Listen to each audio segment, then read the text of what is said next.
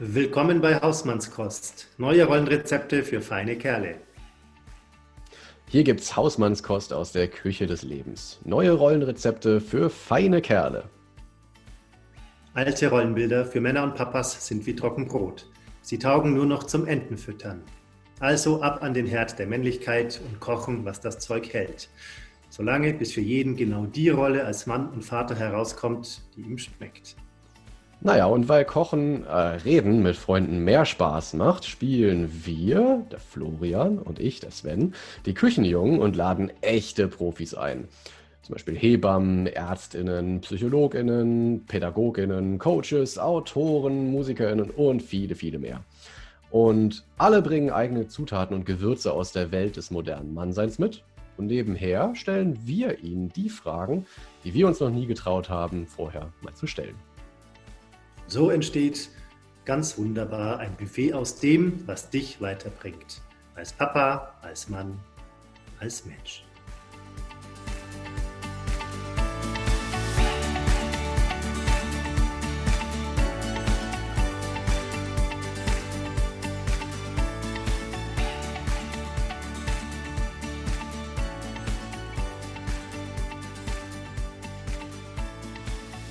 Hi, guten Morgen. Hallo.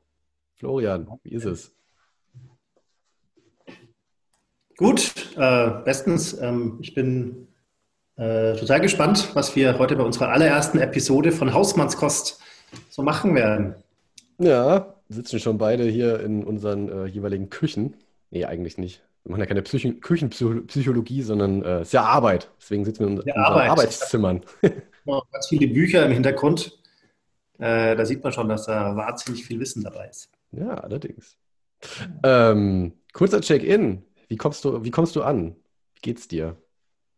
Wie komme ich an? Ähm, mir geht's eigentlich ganz gut. Ich habe heute wieder ein bisschen mehr Alltag als sonst, weil ich hatte jetzt gerade zwei Wochen einen kranken Sohn zu Hause, mhm. der sich nicht bewegen durfte, weil er operiert worden ist. Und äh, das war eine Herausforderung, einen Dreijährigen ruhig zu halten.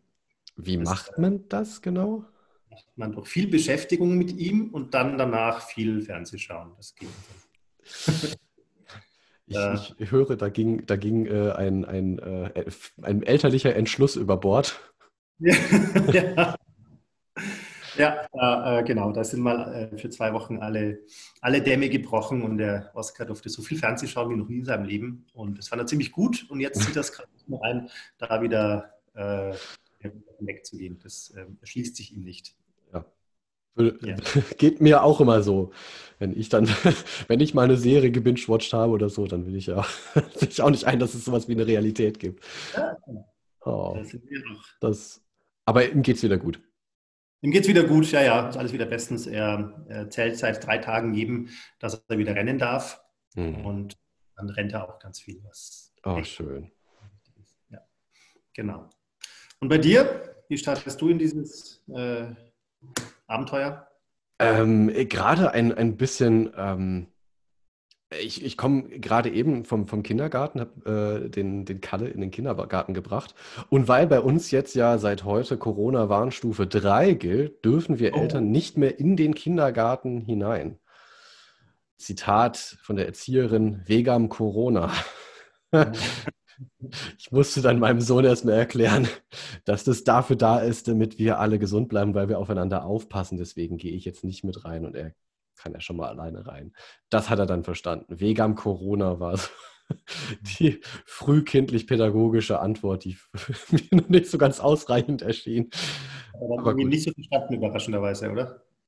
Nee, also er hat dann auch kurz gestutzt. Ähm, aber es hat mir mal wieder vor Augen geführt, wie, wie wichtig das ist, äh, Dinge dann auch ein bisschen ausführlicher zu erklären, aber dann wiederum auf so einem Level, das dann auch verständlich ist für ein Kind. Und krank und aufeinander aufpassen, das sind so Konzepte, mit denen kann er jetzt schon umgehen. Aber es zeigt mal wieder, wie, wie komisch diese ganze Situation tatsächlich irgendwie ist. Also, ja, vorher, letzte Woche konnte ich noch mit rein in den Kindergarten und, und mit Maske und an, umziehen helfen und so. Und jetzt plötzlich geht das nicht mehr. Das hat sich schon komisch angefühlt. Ja, das ist ja für einen Erwachsenen schon ähm, eine ganz schöne Umstellung, all die neuen Sachen, die jetzt passieren. Und für einen Kleinen dann ja erst recht. Der ist ja froh, wenn er so ein bisschen einen Alltag hat, wo er, wo er sich darauf einstellen kann. Auf jeden Fall. Ich hatte da auch ein bisschen Angst davor. Wir hatten das auch. In Nürnberg ist äh, letzten Freitag war rot, jetzt neuerdings ist wieder nur gelb, also es ging gleich wieder zurück, was ganz gut war. Mhm. Aber trotzdem ist es im Kindergarten auch so, dass wir die draußen abgeben, also im Treppenhaus und dann ähm, Tschüss sagen und die drinnen selber dann von den Kindergärtnerinnen ausgezogen werden. Mhm. Und wir hatten jetzt nach der zwei Wochen Pause auch Angst, dass er an sich nicht mehr in den Kindergarten will, weil es war jetzt gerade vorbei, dass er in der Früh sagt, er will nicht. Ja. Und mit der neuen Situation dann auch noch. Und dann hat auch noch eine Erzieherin aufgemacht, die ich nicht kannte, die anscheinend neu ist. Und ähm, es ging aber überraschend gut. Er hat gesagt, er geht jetzt rein und zieht sich aus. dann habe ich gesagt, okay, ich bin dann weg. ah, wie kompetent unsere Kinder sind, oder? Das ist echt immer so krass. Ja, genau. Ach, toll. Schön. Manchmal echt ganz gut, wenn sie dann auf einmal ihre Sachen besser hinkriegen als gedacht. Ja, und manchmal auch einfach besser als wir, ne? Ja, das auch. Genau. die, hat man sich ganz Sorgen macht, aber man merkt mal, okay, man hätte sich eigentlich auch keine Sorgen machen müssen. Ja, aber ist ja immer noch schöner, als unbedarf, nur unbedarft in die Welt hineinzugehen. Aber das, ich finde es immer wirklich sehr schön, wie, wie anpassungsfähig unsere Kinder tatsächlich sind. Ne? Also, dass die auch mit, mit solchen äh, für uns irgendwie auch teilweise bedrohlichen Situationen dann trotzdem auch relativ gelassen umgehen. Wobei das jetzt auch nicht bei jedem Kind so sein muss. Ne? Ist ja wieder so ein Zeichen von guter Bindung. Ja, ich glaube, es ist das auch, aber ich glaube, ähm, es ist auch letztendlich nicht voraussagbar. Also man mhm. neigt ja als Eltern dazu, quasi seinem Kind pauschal einfach so ein bisschen so eine, eben eine Kleinkindrolle zuzuschreiben, in jeder Hinsicht. Also sprich, ähm, manche Sachen kann es einfach nicht. Und so mhm. ist es halt nicht. Da liegt man manchmal auch falsch, weil manche Sachen können sie dann doch ganz schön gut. Und mhm. vor allem begreifen sie intuitiv viel mehr Sachen, als man, glaube ich, manchmal denkt. Ja, ja. Das, ja, das, das finde ich, ist genau der Punkt. Dieses Be Begreifen, ne? also dass da einfach im, im Kopf bei denen einfach schon vieles auch so ineinander greift, was wir aber gar nicht einschätzen können, ne? weil einfach das drüber reden oft noch so, so, ein, äh, so eine Sache ist, also die gemeinsame Sprache zu finden als Eltern mit dem Kind. Mhm. Ja, und also, also was wirklich wichtig, also für mich auch wichtig oder wertvoll ist, dass ich mich immer mal wieder so daran erinnern möchte, dass ich, dass es sich auch lohnt, seinen Kindern mal bei jetzt bei, bei Organisationsthemen zuzuhören ja. Nicht von rein mit der Haltung einzugehen, ich weiß es ja eh.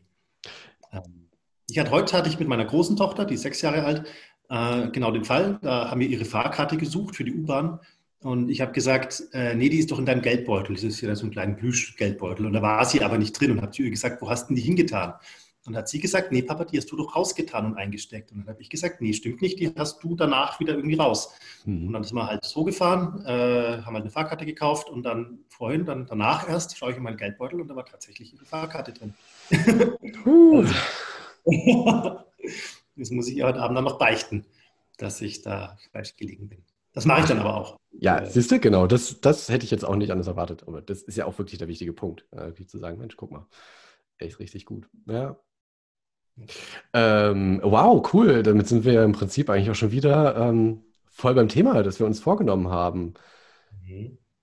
Erziehungsideale und, und bewusste und unbewusste Erziehungsideale, die wir von unseren Eltern wiederum übernommen, mitgenommen mh, hm, haben. Manche vielleicht auch nicht ganz gerne. Oder solche, die uns plötzlich wieder so, so Glaubenssätze und Vorstellungen, die uns wieder über den Weg laufen von denen wir dachten, die hätten wir hinter uns gelassen. Spannend ist ja, welche, welche Glaubenssätze zum Beispiel wir ganz unbewusst oder unterbewusst mit uns rumtragen, die dann auf einmal in der eigenen Kindererziehung, wenn man mit seinen eigenen Kindern zu tun hat, äh, sichtbar werden und man mhm. dann auch so ein Stück weit Selbsterkenntnis hat, dadurch, dass die Kinder einen einen Spiegel vorhalten. Da würde ich jetzt gerne direkt mal als erstes fragen, weil du gerade eben gesagt hast, dir ist es so wichtig, ähm, bei, bei so organisatorischen Sachen, die, die Kinder auch mitreden zu lassen. War, ist so, so, so Mitsprache eins von deinen Erziehungsidealen und inwiefern, wenn du darüber erzählen magst, deckt sich das mit deiner eigenen, mit deinem eigenen Erleben und, und wie du groß geworden bist? Ähm, also für mich erstmal ist es ganz wichtig, letztendlich in vielen Situationen mit meinen Kindern als, als vollwertige Menschen umzugehen oder ein Stück weit mit denen auf Augenhöhe umzugehen, wo es geht. Es gibt natürlich Beispiele, wo es nicht geht. Also wenn mein Sohn auf die Straße rennt, dann ist nichts mehr mit Augenhöhe, dann wird er halt was mit Gewalt zurückgerissen, wenn ein Auto kommt. Mhm. Also, mit, äh, also quasi äh, trage ich ihn halt von der Straße runter. Aber in vielen alltäglichen Situationen, wo es dann um so ganz banale Fragen geht, was willst du essen, was willst du anziehen äh, mhm. und so, ähm, finde ich total wichtig, da ähm, auch nicht nur quasi seine, seine, seine, eigenen Vorstellungen als, als Maßgabe zu nehmen, sondern die Kinder, also denen ihr eigenes Recht auf eine Meinung zu lassen. Mhm. Und wenn sie was anziehen wollen, was nicht zusammenpasst, wo ich sage, das schaut scheußlich aus, ähm, und sie wollen es aber, dann, dann machen sie es halt, solange mhm. es nicht zu kalt ist. Also, ja. Das finde ich wichtig. Und der zweite Teil von deiner Frage, ja, wie, wie ich das selber quasi von früher mitnehme. Und ich glaube, ähm, was bei mir so ein, so ein Thema ist, was ich so ein bisschen mitgenommen habe, ist tatsächlich so dieses gehört werden. Also ich bin, äh, ich bin als Drilling aufgewachsen, also ich habe äh, zwei Drillingsgeschwister mhm. und wir sind bei unserer Mutter nur aufgewachsen und da war natürlich ein Erwachsener zu drei Kindern quasi, äh, also viele Kinder für einen Erwachsenen mhm. und da musste man oft funktionieren einfach und mitlaufen und es war dann halt so. Und ähm, nachdem wir jetzt heute zum Glück in meiner Familie ein anderes Betreuungsverhältnis haben, also zwei Erwachsene zu zwei Kinder, ja. äh, geht es ganz anders, dass man da auch auf ein Kind eingeht. Und das finde ich wichtig, das zu machen, wenn es geht. Geht nicht hm. immer und manchmal ist es auch nicht sinnvoll, aber wenn es geht und sinnvoll ist, dann ist es mir auch wichtig, mir die Mühe zu machen, ja.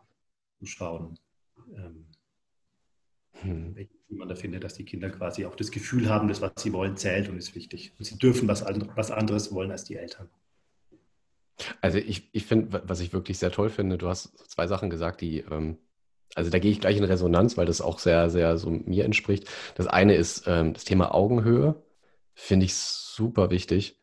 Ähm, und zwar ähm, für mich tatsächlich sowohl ähm, auf einer, auf einer sozialen Ebene, also dass, dass ich versuche, so wie ich eben gesagt habe, ne, Wege am Corona ist eine schlechte, also für mich keine ausreichende Erklärung, warum das jetzt so, warum es jetzt anders läuft mit dem Abgeben beim Kindergarten und dem Bringen. Und, und das andere ist aber tatsächlich auch die physische Ebene, weil das habe ich dann nämlich auch wieder instinktiv gemacht. Ich bin dann nämlich in die Knie gegangen, um wirklich meinem Sohn dann auch in die Augen zu gucken. Weil von oben herab zu sagen, Wege am Corona geht das jetzt nicht, hat ja dann wieder auf ein, auf ein Kind, kann ja tatsächlich mal leicht den Effekt haben, so, ja, das ist halt was, das sagen die Erwachsenen. Ich habe zwar keine Ahnung, was das ist, aber das ist jetzt halt einfach so. Und dieses ist so, das ist etwas, äh, mit dem ich nicht so wirklich äh, mein, mein Kind erziehen möchte, sondern ähm, A, dieses auf der sozialen Ebene auf Augenhöhe sein, also wirklich gucken, wie finde ich auch eine, eine Sprache, die wir gemeinsam sprechen können und gleichzeitig aber halt eben dann tatsächlich physisch ihm zu zeigen, ne, wir, wir, begegnen uns tatsächlich auf Augenhöhe und ich komme jetzt mal runter, damit du nicht die ganze Zeit irgendwie so aus der Froschperspektive nach oben zu diesen Erwachsenen guckst, die jetzt irgendwas sagen, wovon du keine Ahnung hast. Ähm, also auch dieses Unterlegenheitsgefühl dann aufzubrechen. Das sind so zwei Aspekte, die mir dabei einfach sofort wichtig sind und die ich tatsächlich auch mehr so instinktiv eher mir angeeignet habe. Also wo ich dachte, irgendwie ist mir das wichtig, weil ich das einfach doof finde, mit Kindern immer so von oben herab, also wirklich auch so wortwörtlich von oben herab zu reden. Habe ich nämlich auch anders erlebt. Also genau dieses Thema mit dem Funktionieren mhm. ist auch sowas, das, das kenne ich exakt so ähm, mit drei Kindern und ähm, halt einem Vater, der halt beruflich sehr stark eingebunden äh, war und ähm, dann halt eben, ja, man könnte fast sagen, fast, also das typische Modell einer fast alleinerziehenden Mutter. Ähm, und klar, da war einfach ganz viel funktionieren und auch emotionalen Ausgleich schaffen und so immer an der Tagesordnung. Und ähm, ich finde, da sind wir tatsächlich auch jetzt eben mit zwei Erwachsenen einem Kind ähm, in der komfortablen Lage, ähm, uns es auch anders, anders zurechtzulegen ähm, und es anders umzusetzen. Mhm. Florian, war, warst du ein Liebeskind? Was, was, was sind so die Geschichten, die du über dich hörst? Ähm, als Kind? Also ich glaube, glaub, die meisten haben mich meistens als Liebeskind wahrgenommen. Ich glaube, ich war so, wenn Erwachsene da waren, eher ruhig. Also ich bin selten wirklich auf, ähm, auf Konfrontation oder auf Rebellion gegangen, sondern ich war eher angepasst. Ähm, zu Hause, also wenn wir jetzt quasi nicht mit fremden Leuten waren, dann gab es zumindest mal eine Zeit, wo ich äh, so ein bisschen so einen Hang zu einem gewissen aufbrausenden Verhalten hatte. Mhm. Denn, äh, also so ein bisschen jähzornig, glaube ich, könnte man mhm. sagen. Mhm. Äh, welchem Alter das war, weiß ich nicht mehr. Aber ich glaube, das ähm, war eine Zeit lang. Und für mich, also im Nachhinein, wenn ich das interpretiere, kann das natürlich auch ein Zeichen davon sein, ich äh, habe das Gefühl, ich werde nicht gehört oder ich, oder ich will jetzt auch mal quasi zu, zu Wort kommen, letztendlich. Mhm. Ähm, ja, so ungefähr. Wie ist bei dir? Warst du ein Liebeskind? Ähm, Das ist ganz spannend. Es gibt da, ähm, es gibt da sozusagen zwei sehr, sehr widersprüchliche Erzählungen. Ja, ich war ein ganz, ganz liebes Kind, eine ganz lange Zeit. Also vor allen Dingen als, als äh, Baby, als Säugling war ich wohl total lieb. Man konnte mich überall äh, einfach auch abstellen. Ich war ruhig. Ne? Das war sozusagen die Kunde. lieb gleich ruhig. Ähm, und dann kam die Zeit, wo ich äh, also Krabbeln lernen habe ich, also Krabbeln habe ich wohl weitestgehend übersprungen und habe dann relativ, bin dann relativ schnell zum Laufen übergegangen und war dann halt eher so ein Kletterer und, und, und Weglaufer. Und das war dann halt für meine Eltern, glaube ich, so ein bisschen anstrengend. Mhm. Ähm, so, da war das mit dem Lieb dann so ein bisschen relativ, aber trotzdem würde ich schon sagen, ähm, also vor allen Dingen auch später, so ab der, ab der Grundschule spätestens, war ich tatsächlich auch sehr, sehr angepasst. Also das, was ich eben sagte mit dem emotionalen Ausgleich, das war schon immer so auch meine Rolle. Als Mittlerer ist man halt Gut, ist bei, ich weiß nicht, wie das bei Drillingen ist, ob das da in der, in der Reihenfolge äh, irgendwie auch eine, eine, Rolle spielt, aber zumindest bei drei Kindern erlebe ich das häufig so und kriege ich auch von anderen so gespiegelt, die auch die mittleren sind, dass da halt oft diese Diplomatenrolle halt dann so zum Tragen kommt. Ähm, und da war ich dann schon, also ich hatte auch nie so eine richtige Pubertät, würde ich sagen. Ich war nie mhm. so der, der große Rebell. Mhm. Habe ich mir nicht, habe ich, ich mich gar nicht getraut tatsächlich. Ja. ja. Aber trotzdem, also es gab natürlich auch irgendwie so Sachen, also dass ich halt ständig irgendwelche Unfälle hatte und so, das, das war dann immer so gleichbedeutend mit, dass wenn der halt immer irgendwie Mist baut oder halt irgendwie sich in, in irgendwelchen Schlamassel rein manövriert. Ähm, aber irgendwie war ich dann gleichzeitig irgendwie so Sunnyboy genug, dass ich dann halt auch irgendwie aus allem so relativ unbeschadet rausgekommen bin.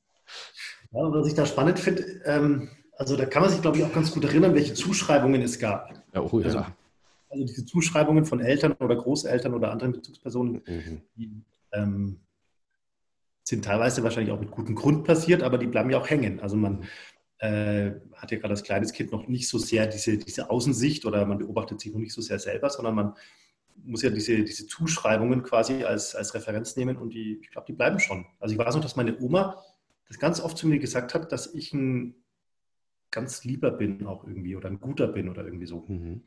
Ähm, und, das, und ich weiß bis heute eigentlich nicht, ob sie das meinen Geschwistern auch gesagt hat. Aber für mich ist damals wirklich so hängen geblieben, ja, ich bin eigentlich der, Lieb der Liebste von uns dreien oder der mhm. Netteste oder so. Ja.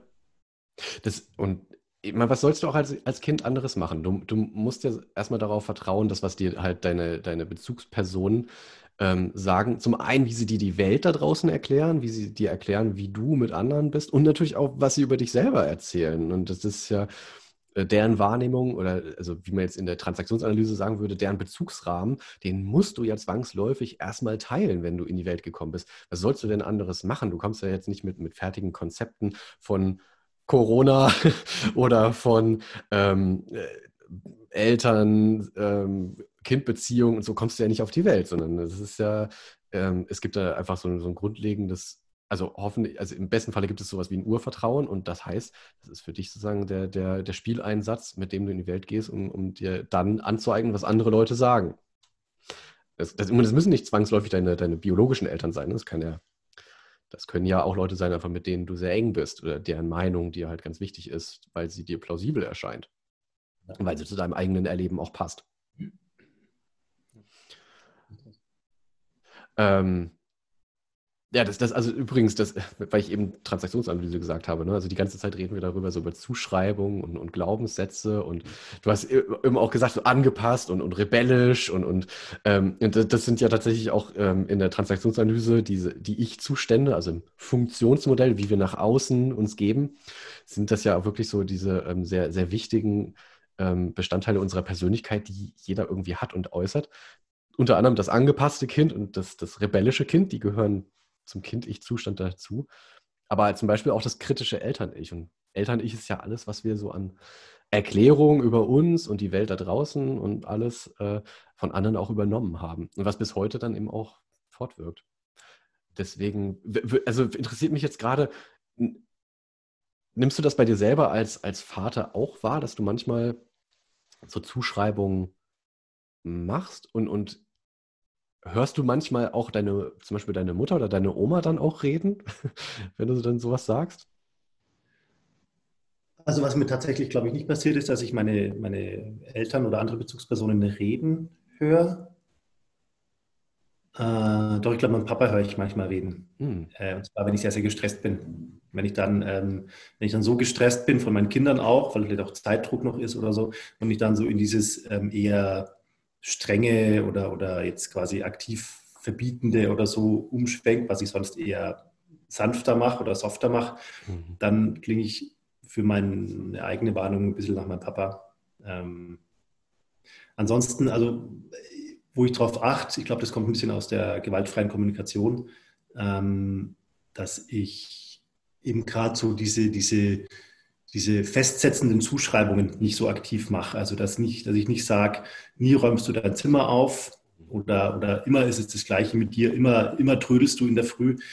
Ähm, meine Tochter trödelt tatsächlich immer in der Früh. das hört sie ja, ja. jetzt nicht. ja, wer weiß, wer weiß. Ähm, aber das stimmt auch nicht. Sie trödelt oft, aber halt auch nicht immer. Und hm. ähm, Frage ist ja auch quasi, was, was, was will ich ihr mitgeben? Will ich ihr mitgeben, dass sie immer trödelt? Dann irgendwann verinnerlicht sie das, dass das ihr, ihr Wesen ist. Und ähm, eigentlich ist ihr Wesen aber nicht trödeln, sondern ihr Wesen ist halt ein bisschen verträumt zu sein. Und das finde ich total mhm. gut. Schön ja, eigentlich. Was schön. Außer wenn halt eine Viertelstunde die Schule anfängt. Ähm. da, und da haue ich mir auch immer selber ein bisschen auf die Finger, wenn ich dann solche Sprüche mache. Dieses äh, immer, immer trödelst du oder immer machst du das mhm. und das. Da will ich eigentlich eher quasi so diesen Umweg über meine Beobachtungen gehen und was ich mir wünschen würde oder was es mit mir macht. Und das ist natürlich tagesformabhängig, wie gut man das schafft. Mhm. Äh, aber das ist mir ziemlich wichtig, da irgendwie eher so mit umzugehen. Hm, toll. Bei dir? Äh, ja, das ist also jetzt gerade, wo du sagst, äh, unter Stress, ja, voll. Also das ist ganz, ganz übel. Also mir geht es ja auch so, dass ich ähm, mich ja großer Bewusstheit rühme und äh, dann irgendwie auch gerne darüber spreche, ne, wie wichtig das ist, irgendwie auch so authentisch Emotionen, Emotionen auch zu vermitteln und gleichzeitig aber auch wertschätzend zu kommunizieren. Ja, und dann rutscht mir dann halt eben gerne mal sowas raus wie, oh, ey, immer jeden Morgen dieses Theater. Und dann denke ich schon, wenn ich das, wenn ich, wenn es mir schon rausputzelt aus dem Moment, ah, Moment mal. den Satz, den kennst du jetzt aber irgendwo her. Und es ist wirklich, die, also dieser verflixte, dieser verflixte Stress-Autopilot, der einfach dann gerne anspringt, wenn plötzlich, also wo ich dann auch einfach merke, da rutscht mir das, das Bewusstsein so aus dem, das klingt furchtbar esoterisch, ist es aber gar nicht gemeint. Aber das Bewusstsein rutscht mir so aus meinem Körper so durch den Stress irgendwie über meinen Kopf hinaus und dann kommen so die ganzen Stressfaktoren von außen und dann redet halt irgendwas, aber das ist, äh, das kommt halt nicht von Herzen, also das ist dann halt irgendwas, was halt schnell bei der Hand ist und das sind halt einfach die Sachen, die ich selber einfach als Kind ganz oft gehört habe. Also ich habe zum Beispiel, wo wir bei diesen äh, äh, Glaubenssätzen und so sind. Und auch da haben wir in der TA ja furchtbar tolle Konzepte. Die Antreiber, ne, von wegen dieses Rumgetrödel. Also ich habe einen ganz tollen Beeil dich, der gerne mal anspringt, äh, wo ich dann einfach ganz schnell mache. Und dann bin ich, dann, dann, dann, siehst du echt nur noch Kondensstreifen hin und her. Und dann muss natürlich auch bei allen anderen alles ganz schnell gehen. Mhm. Ja. Und da werde ich dann sehr ungehalten. Ähm, wo ich dann das ist schwer auszuhalten in dem Zustand weil du ja auch immer wirklich dann von außen so, also wo dann wirklich so von so, so eine Flüsterstimme im Ohr so, das ist jetzt noch nicht schnell genug, du musst jetzt aber mal zusehen, jetzt hier, Dalli, Dalli, aber zack, zack. Und äh, das ist, ähm, und da dann den Absprung zu schaffen, also dieser Moment, wo du dann, wo du dann auch sagst, jetzt haue ich mir auf die Finger oder jetzt atme ich mal einmal bewusst einmal durch und mach mir mal klar, es, es stirbt doch niemand. Es stirbt doch niemand, wenn, also wenn, wenn jetzt irgendwie du zehn Minuten später im, vom Kindergarten stehst. Es, es tut niemandem weh, außer vielleicht deinem Stolz, wenn du jetzt nicht perfekt in deinem Zeitplan liegst. Und es hat jeder Verständnis, wenn du sagst, hey, meine Tochter hat einfach heute Morgen war im Traumland und jetzt sind wir halt leider zu spät. Wir, wir arbeiten dran. Ich finde, ähm, also das kennt man in der Achtsamkeit ja auch quasi so diese, diesen Moment des Innehaltens zwischen, zwischen Reiz in dem Fall halt die, die, das Trödeln mhm. und dann der eigenen, der eigenen impulsiven Reaktion. Man hat ja diese Freiheit letztendlich immer innezuhalten und zu sagen, will ich jetzt wirklich meine Tochter anpflaumen, mhm. ähm, weil sie halt mal wieder trödelt? Ist das wichtig? Also ist es so wichtig, dass ich jetzt quasi sie, sie, sie anpflaume und so auch so ein bisschen in diese Ecke schiebe mit Nachdruck, sie ist immer um oder immer am Trödeln? Mhm. Ähm, Und letztendlich diese Freiheit hat man quasi dazu sagen, nee, eigentlich nicht. Wie du es gerade gesagt hast, es geht die Welt nicht unter, es stirbt keiner, wenn wir zu spät kommen. Und ich finde, eigentlich ist es ja auch eine Form der Selbstermächtigung oder der Ermächtigung der Kinder. Toll, ja. In das ähm, zuzumuten, äh, diese Erfahrung zu machen, weil meine Tochter, woher soll die verstehen, dass es wichtig ist, pünktlich zu sein, wenn sie die Erfahrung nicht macht, unpünktlich zu kommen? Äh, wenn ich mich immer abstrampel äh, äh und sie dadurch dann immer noch, doch noch mit quietschenden Reifen um zwei vor acht in der Schule ist, dann kommt bei ihr nur an, der Papa ist in der Früh gestresst, weil ich halt irgendwie falsch bin. Mhm. Und, aber warum eigentlich? Wir sind doch immer pünktlich. Super. Boah, das hast du jetzt echt, oh, danke. Das hast du echt richtig schön auf den Punkt gebracht. So viel wertvolle Sachen dabei. Also vor allen Dingen, ich, ich habe gerade so gedacht, das ist doch eigentlich, also jetzt mal sozusagen auf unsere Rolle wieder als Männer, so im Berufsleben zu kommen und wir mhm. beide halt auch so als Coaches. Das ist ja eigentlich wirklich der Punkt, ähm, weil mir käme nie in den Sinn, dass ich als, als Coach, als Berater derjenige bin, der arbeiten muss. Klingt jetzt doof, aber es ist ja tatsächlich so, Leute, die mit einem Anliegen zu mir kommen. Es ist immer ein schlechtes Zeichen, so rum gesagt. Es ist immer ein schlechtes Zeichen, wenn ich als Coach das Gefühl habe, ich muss wahnsinnig viel arbeiten und die andere Person hat, hat irgendwie so das Gefühl, boah, der strampelt sich aber furchtbar ab. Das ist, das ist ein schlechtes Energieverhältnis, sondern gut ist es dann, wenn wir miteinander. Arbeiten oder wenn halt die andere Person aus sich heraus das so langsam entwickelt, was, die, was der Weg, was die Lösung sein könnte, dann ist es ein guter Modus. Und das ist bei Kindern ja genauso. Die, die haben ja die Kompetenz, Lösungen für sich zu entwickeln oder diese Erfahrungen zu machen. Und wir als, als Väter, als Männer haben halt, glaube ich, so ein Stück weit die Aufgabe, ihnen das zu ermöglichen. Natürlich sie vor Schaden zu bewahren, also auch so diese Grenzen abzustecken, aber halt eben auch so im, im kindgerechten Rahmen. Ja. Und, und das, das ist ein wahnsinnig schwieriger Balanceakt. Aber ich finde, das ist so, da liegt so die Würze im, im Vatersein auch drin, ne? Also rauszukriegen, krass, also wie, wie weit darf das jetzt gehen? Wo, wo endet sozusagen Verantwortung des Kindes? Wo fängt meine an? Was können wir gemeinsam? Und wie bleibe ich gut bei mir? Das ist, Boah. genau. Ja, genau. Also, das letzte war schön, was du auch gesagt hast, gerade mit dem, äh, wo, wo, endet die Verantwortung des Kindes und wo fängt meine an. Das ist ein, quasi ein Punkt, den ich, wenn ich mir den bewusst anschaue, also wenn ich mir die Mühe mache, quasi da mal in mich reinzuhorchen, auch was ist eigentlich wichtig oder wo stirbt einer und wo nicht, ähm, wie viel kann ich dem Kind eigentlich noch an Verantwortung geben? Mhm.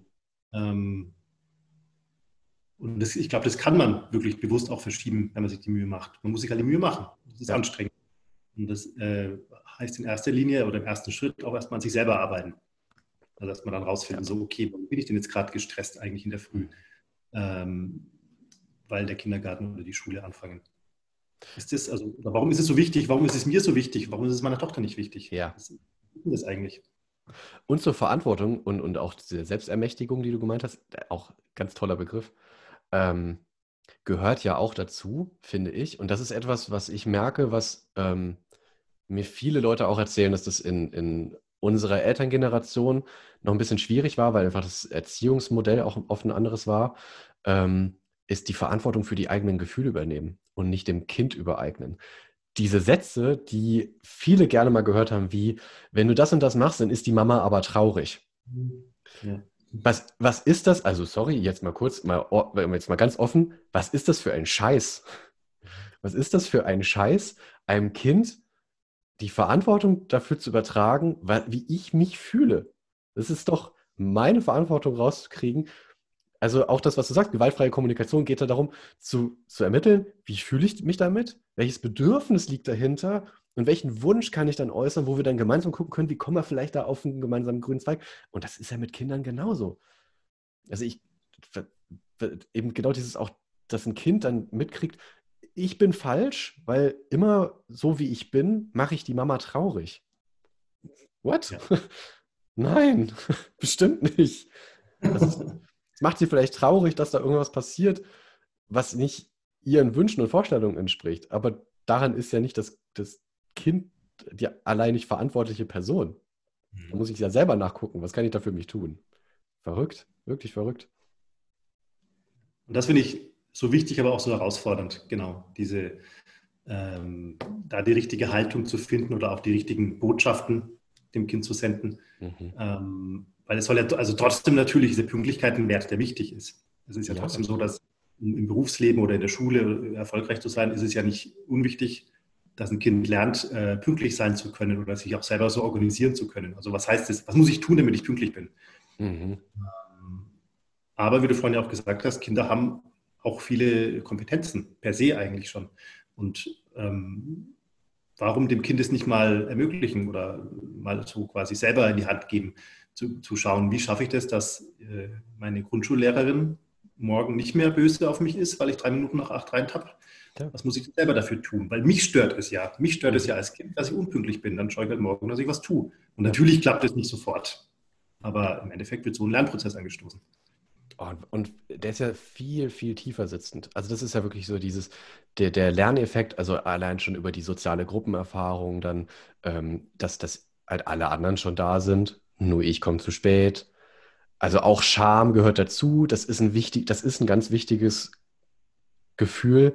Ähm, und, und das auch zulassen zu können, auch als Eltern. Ne? Also da nicht immer irgendwie in diese Schutzposition zu gehen, oh Gott, ich muss mein Kind davor bewahren, dass es ihm da so irgendwie so dann schlecht geht. Nee, das ist tatsächlich, finde ich, ein wichtiger Lernprozess und, und da dürfen wir unseren Kindern auch die Kompetenz zuschreiben, diese Erfahrung zu machen. Ist nicht immer angenehm. Und wie gesagt, ne, das ist auch mit der Verantwortung. Aber ich habe gerade gedacht, das ist ein, ein, guter Punkt, um dich noch was anderes zu fragen. Denn tatsächlich beim Thema Kompetenzen, was war denn so das Schönste, was du als Kind gesagt bekommen hast? Ähm,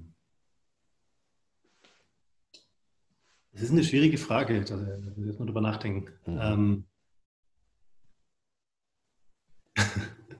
Also das ist, keine, das ist keine wirklich wertvolle Antwort darauf, aber das fällt mir jetzt dazu ein, äh, was meine Oma tatsächlich ganz gern gemacht hat. Sie hat, wenn sie uns für irgendwelche Aufgaben im Haushalt eingespannt hat, was sie ganz gern tat auch, mhm. zum Beispiel Vorhänge aufhängen, also Vorhänge abnehmen, die hat sie dann gewaschen und danach wieder aufhängen, dann hat sie sich immer daneben gestellt, hat gesagt, Florian, das kann keiner so gut wie du. Ah, toll. Das ist wirklich, und ich habe jahrelang, habe ich voller Enthusiasmus diese Vorhänge aufgehängt, weil mit der Haltung, das kann keiner so gut wie ich. Das war quasi eine echte Kompetenz von mir. Also, mir kommt da direkt als Fantasie, wenn, wenn ich, darf ich eine Fantasie äußern? Ja, bitte. Also, als Drilling, als einer von, von dreien, die quasi gleichaltrig so in, in der Familie ja ähm, einfach da sind. Ne? Also da gibt es ja wahrscheinlich nicht so die extreme Rangfolge wie bei großer Bruder, mittlerer, kleine Schwester, wie bei mir jetzt. Ist doch der Satz, das kann keiner so gut wie du, halt schon, ey, also das ist schon wirklich ein ganz tolles Lob. Ja, stimmt. So gesehen äh, ist natürlich genau, es ist ja in dieser, in dieser Masse an Kindern, also drei gleichaltrige Kinder, ähm, genau, kriegt man da eine besondere Rolle zugeschrieben. Was, äh, ja, natürlich. Ja, ja, wo, wo, von außen betrachtet, seid ihr, seid ihr, äh, gibt es eineiige Drillinge? Wir sind wahrscheinlich zweieiige Drillinge. Interessant. Ich habe keine Vorstellung, wie das aussieht, aber meine Frage ist. Meine Schwester ist eigen, also hat eine eigene Genetik auch und mein ah. Bruder wahrscheinlich quasi gleiches Genmaterial. Es ist echt faszinierend. Aber die Frage, die für mich dahinter steckt, da ist es ja einfach nochmal, also ich meine, das ist ja einfach bei Mehrlingskindern schon, also gerade bei Kindern ja oft schon so, dass einfach Verwechslungsgefahr dann auch mal häufiger gegeben ist. Und mhm. glaube ich, das ist schon die Frage nach dem, wer bin ich eigentlich? Ne? Was ist, ist da wirklich, das ist, finde ich ja ganz toll, wenn man dann gesagt bekommt, und das ist, das ist das, was dich auszeichnet, also nur dich. toll. Mhm. Ja. ja, das ist also bei Drillingen oder Zwillingen, glaube ich, ganz wichtig, dieses ähm, rausfinden, was macht einen eigentlich selber aus im Vergleich zu den anderen. Ja. Äh, mein Bruder und ich haben auch irgendwann angefangen, uns bewusst andere Sachen zu suchen, auch so diese typischen Insignien der, der Jugendzeit. Also ich hatte irgendwann einen Ohrring, dann war klar, mein Bruder kriegt keinen Ohrring, er hat sich irgendwann mit 18 tätowieren lassen, dann war klar, ich lasse mich nicht tätowieren. und so weiter halt irgendwie. So, das äh, teilt man dann auf. Also das ist halt ein Stück der, der Identität, der, der das dann wird. Mhm.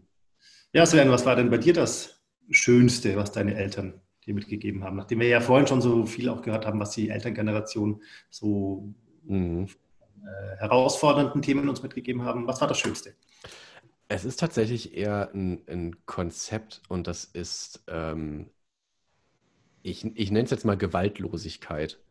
Also der, der, der Wert von, ähm, wie, wie wichtig das bei uns in der Familie war, dass wir kein Kriegsspielzeug hatten. Wir hatten keine, keine Pistolen, keine, keine Ahnung, Zinnsoldaten oder irgendwie sowas.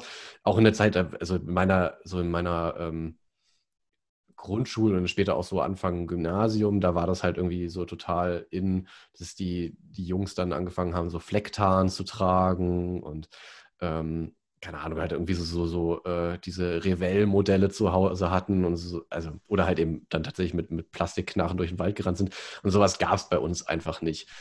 Und das komischerweise, ich fand das nie doof. Mir hat das immer eingeleuchtet. Ich fand das, ähm, und das ist wirklich bis heute so, dass einfach wirklich so dieser tiefsitzende Pazifismus mich ganz geprägt hat und auch wirklich zu einer für mich sehr wichtigen Lebenshaltung geworden ist. Ähm, und das, klar, das ist jetzt nicht so gleichbedeutend wie mit einem, mit einem äh, so einer Zuschreibung, aber vielmehr wirklich so, ein, so, ein Leben, so eine Lebenshaltung, die ich mitgenommen habe, die mir wichtig geworden ist. Finde ich spannend, dass du sagst, äh, es hat dich nicht gestört. Also das wäre auch meine Frage gewesen, äh, weil, weil gerade als, als Kind ist man ja, also man orientiert sich ja auch in Gleichaltrigen und ähm, genauso wie meine Tochter mir vorhin erzählt hat, irgendeine andere hat jetzt schon ein Handy. Mhm. Ähm, natürlich dann auch der Wunsch, obwohl sie da ganz vernünftig war, aber äh, der Wunsch oder die Frage zumindest, wann darf ich denn eigentlich ein Handy haben? Mhm. Äh, das muss ja, also, wenn ich jetzt interpretiere ähm, oder, oder quasi, ja, wenn ich interpretiere, dann ähm, würde ich sagen, das zeugt vielleicht auch für eine für ein, für, ein, für ein, gewisses Vertrauen zu den Eltern. Also dass das, was die Eltern sagen, quasi richtiger ist als das, was die Gleichaltrigen vorleben. Mhm.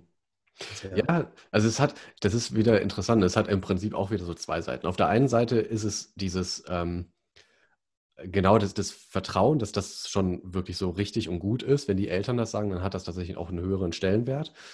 Und es hat aber natürlich, also es hat, finde ich, trotzdem auch eine Kehrseite und das ist, ähm, auch ein Stück weit so ein ähm, etwas, was ich bei mir jetzt später entdeckt habe, ist schon auch so ein Gehöre nicht dazu.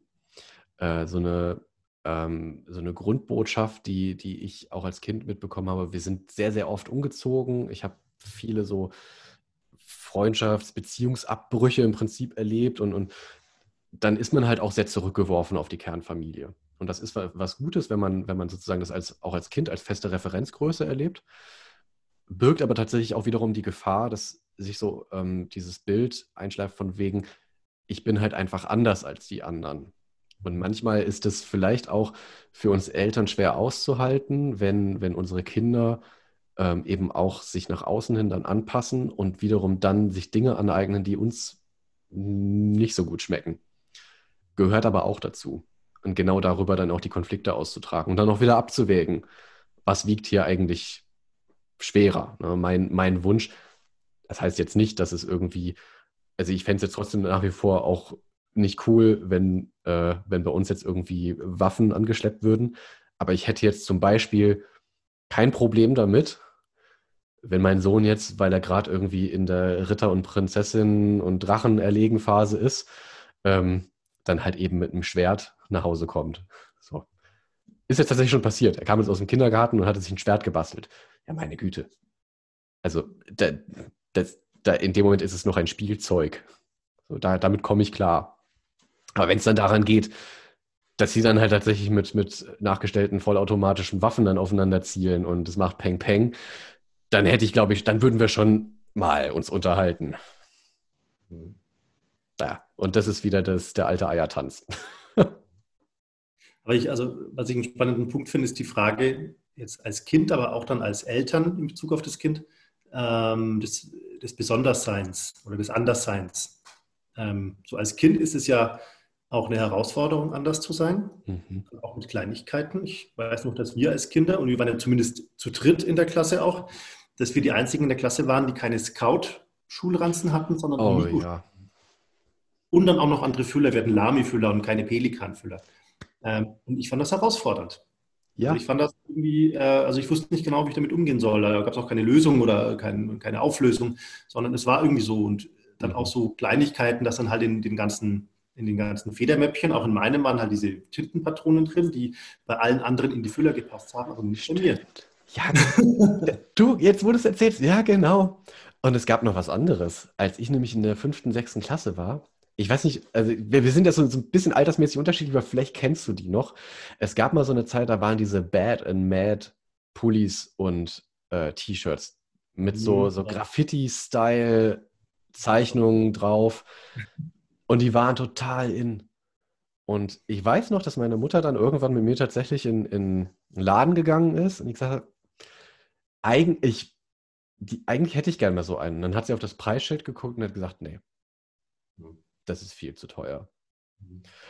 Und, und das war wieder, das war sowas, und genau da kommt so dieses, ähm, was, was Kinder, glaube ich, einfach in ihrem Großwerden so umtreibt und dann später, ne, so zuerst in der Autonomiephase, so zwei, drei, vier, wo es darum geht, so Grenzen auszutesten und dann später nochmal in der, in der Pubertät, dann nochmal viel krasser, wirklich so dieser komplette Bruch mit, mit dem elterlichen Dogma und, und dieses Ausbrechen.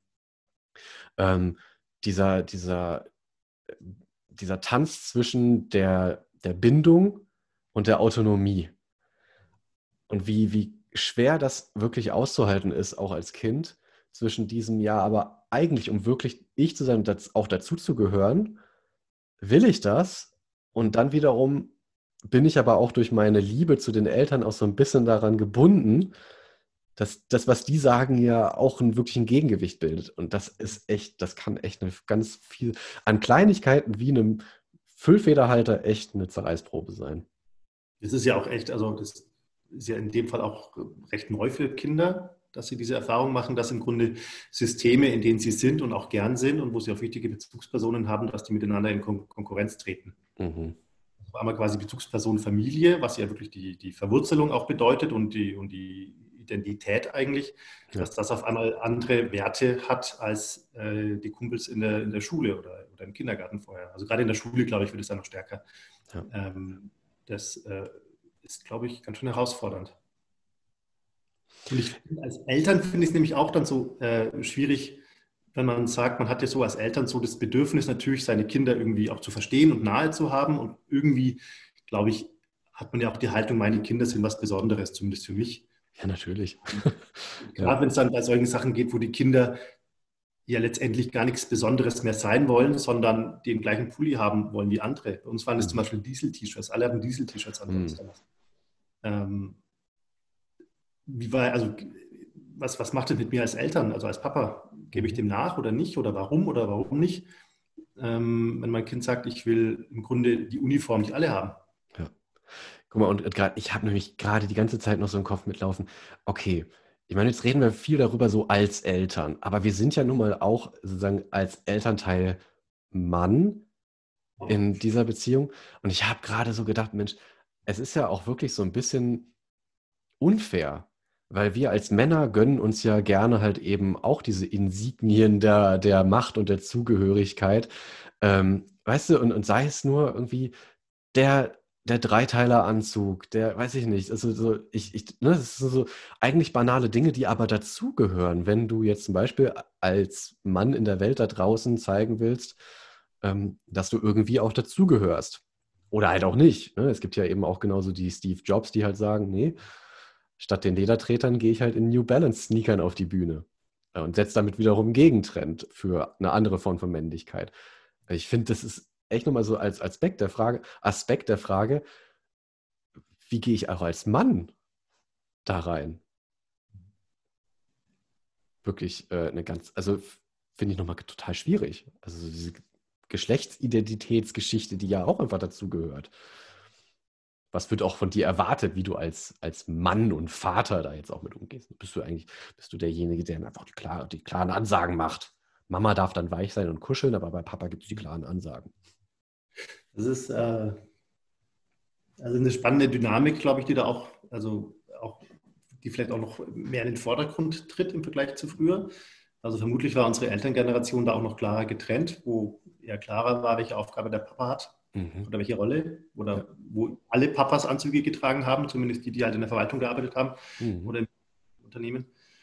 Ähm, und es heute ja viel, viel differenzierter ist. Also auch quasi Männer nicht alle, aber an manchen Stellen quasi auch mehr äh, Attribute, die eigentlich der Weiblichkeit zuschreiben sind, zeigen dürfen. Also mhm. selbst im Unternehmen darf man mittlerweile lange Haare haben, im richtigen zumindest. Ja. Ähm, solche Sachen. Das, äh, ich glaube, das ist heute nicht mehr so homogen wie früher. Also früher gab es, glaube ich, da noch viel mehr ähm, Erwartbarkeit auch oder Klarheit. Und es ist halt weg jetzt so ein bisschen. Und das ist, glaube ich, auch ein ganz spannender Punkt, weil wiederum, das ist die große Freiheit. Ne? Das ist eigentlich total cool, weil jetzt eben auch äh, es nicht mehr, es spielt nicht mehr eine so übergeordnete Rolle, ob du jetzt als, als Mann oder Frau oder was auch immer dazwischen ähm, deine Rolle ausfüllst. Aber gleichzeitig stellt es dich vor die große, große Herausforderung, für dich individuell zu klären, wer du denn dann eigentlich bist. Also es ist diese, diese vielen, vielen Optionen, die sich dir dadurch bieten. Und das ist dann für unsere Kinder eben auch die Herausforderung. Und dann uns als Sparingspartner zu haben, um dann auch wiederum zu zeigen, was das halt eben auch, ähm, ja, dass es halt nicht einfach ist, dass es keine einfachen Wahrheiten gibt, sondern dass es halt äh, eine, Sache, eine Sache von gemeinsam herausfinden ist. Mhm. Ja.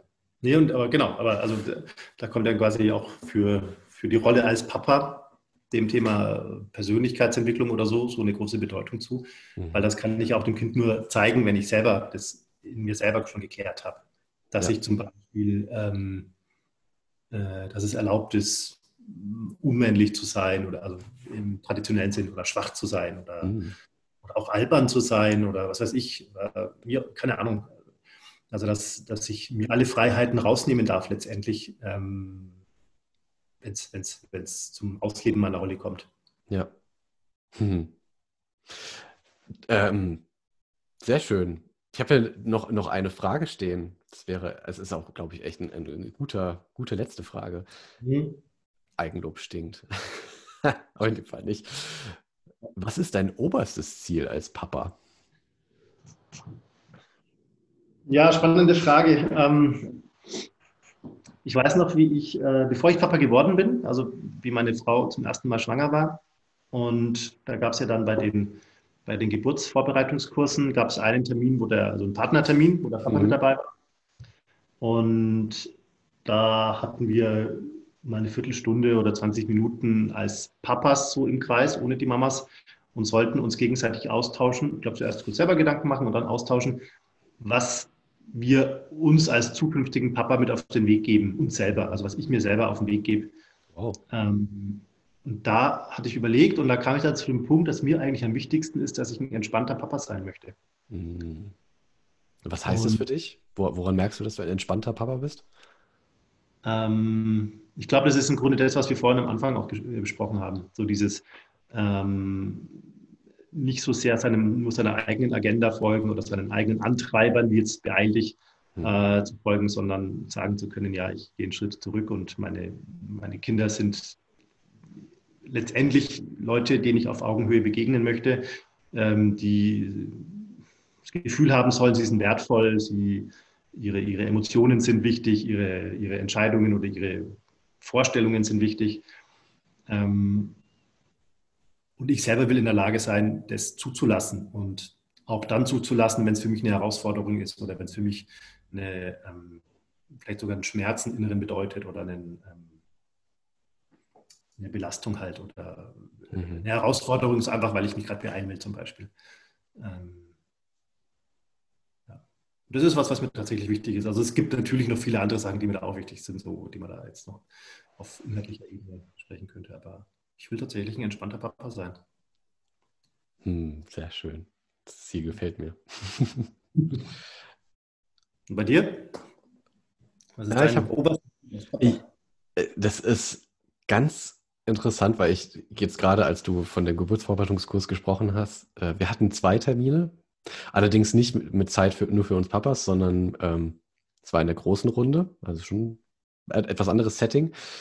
Und ich kann mich daran erinnern, als es reihum ging mit der Frage, willst du bei der Entbindung dabei sein?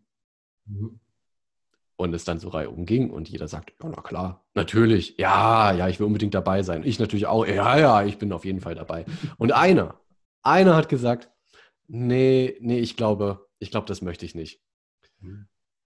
Und in dem Moment habe ich mir gedacht, Mensch, das ist doch mal echt cool. Also ein, ein Papa zu sein, der emotional so präsent ist, bei sich selber auch präsent ist, der ganz authentisch auch mal sagen kann, nee, davor habe ich Angst.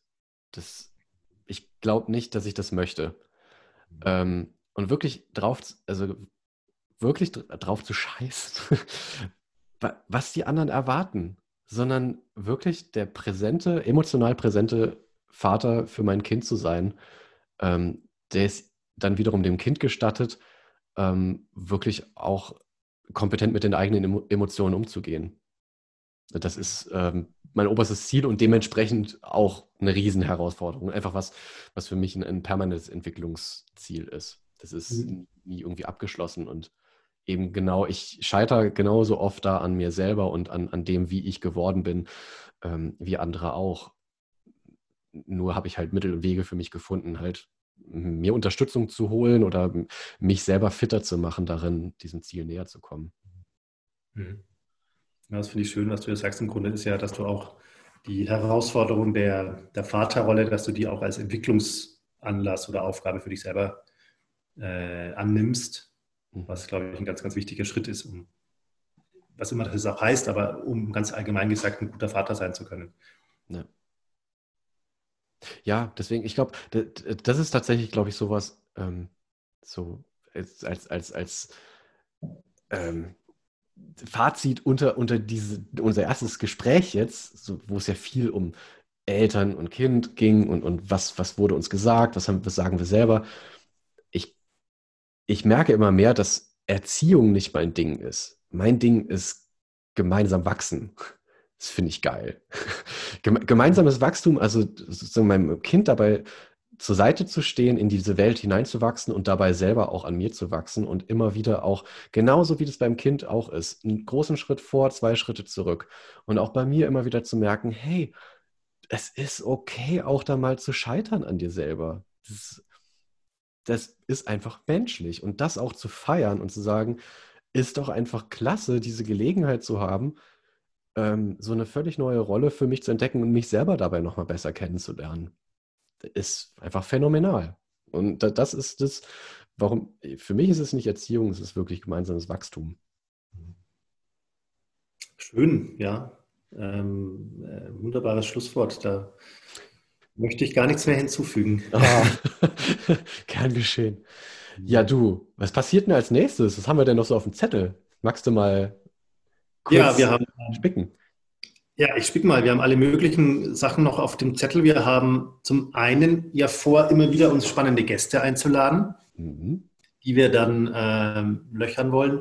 Und wir haben uns ein bisschen vorgenommen, auch ganz bewusst nach den Fragen zu suchen, die man sonst vielleicht nicht fragen würde oder nicht fragen darf, wenn man das so mhm. sagen kann. Mm, wir haben zum Beispiel eine Hebamme, mit der wir uns unterhalten wollen, wo wir jetzt nicht nur so sehr auf dieses, was man im Geburtsvorbereitungskurs alles lernt, gehen wollen, sondern auch wirklich auf die Rolle als Papa nochmal und ähm, dann auch die Jahre nach der Geburt, also nicht nur bei der Geburt, sondern auch dann danach. Mhm. Jeder Ebene, Erziehungsfragen, aber auch ähm, körperliche Fragen, was auch immer. Mhm. Ähm, wir haben hm, Themen, also es geht ja nicht nur um Väter, es geht auch an sich um, um Männerthemen, ähm, als Partner, als Freund, um die ganzen Rollen, die man als Mann zu, zu erfüllen hat, wie man das alles ausbalancieren kann. Das wird ein Thema sein. Mm, es geht um das Thema Familie und Konflikte in der Familie. Uh. Soll es geben, habe ich gehört. habe ich auch schon mal gehört, ja.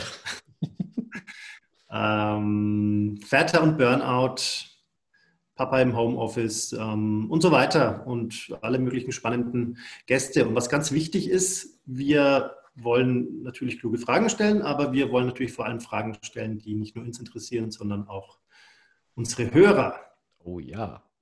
Deswegen gibt es immer die Möglichkeit, uns zu kontaktieren mit den Fragen und äh, wie das passieren kann, also wie ihr uns eure Fragen schickt. Äh, die Infos stehen dann später in den äh, glaube, man nennt das jetzt neudeutsch Show Notes, also sprich in den Notizen zu dieser und allen weiteren Folgen und der Beschreibung, aber auf jeden Fall auch auf unserer Podcast-Website. Das ist nämlich www.hausmannskost.show. Und da findet ihr dann auch äh, alle Kontaktmöglichkeiten, die ihr so braucht, um uns eure Fragen zu schicken, auf die wir uns riesig freuen. Und ich freue mich vor allen Dingen darauf, dass es jetzt hier so richtig losgeht mit der Hausmannskost. Und wir brutzeln fröhlich weiter. Und ich freue mich, Florian, das nächste Mal mit dir am, äh, am virtuellen Küchentisch zu sitzen und weiter zu schnacken. Das war mir nämlich ein inneres Blumenpflücken. genau, ein inneres Blumenpflücken war es auch für mich, Sven. Ähm, war schön, dass wir unsere erste Episode jetzt gerade so hinter uns gebracht haben. Ähm, ich fand es lustig und schön und bin aufs nächste Mal gespannt. Und vielen Dank, lieber Sven, dass wir diese diese Reise durch die äh, Küche des Mann- und Vaterseins ähm, unternehmen. Und ich bin gespannt, wie es weitergeht. Na dann, bleibt gesund und ihr da draußen auch. Macht es gut, bis zum nächsten Mal. Bis dann, ciao, ciao. Tschüss.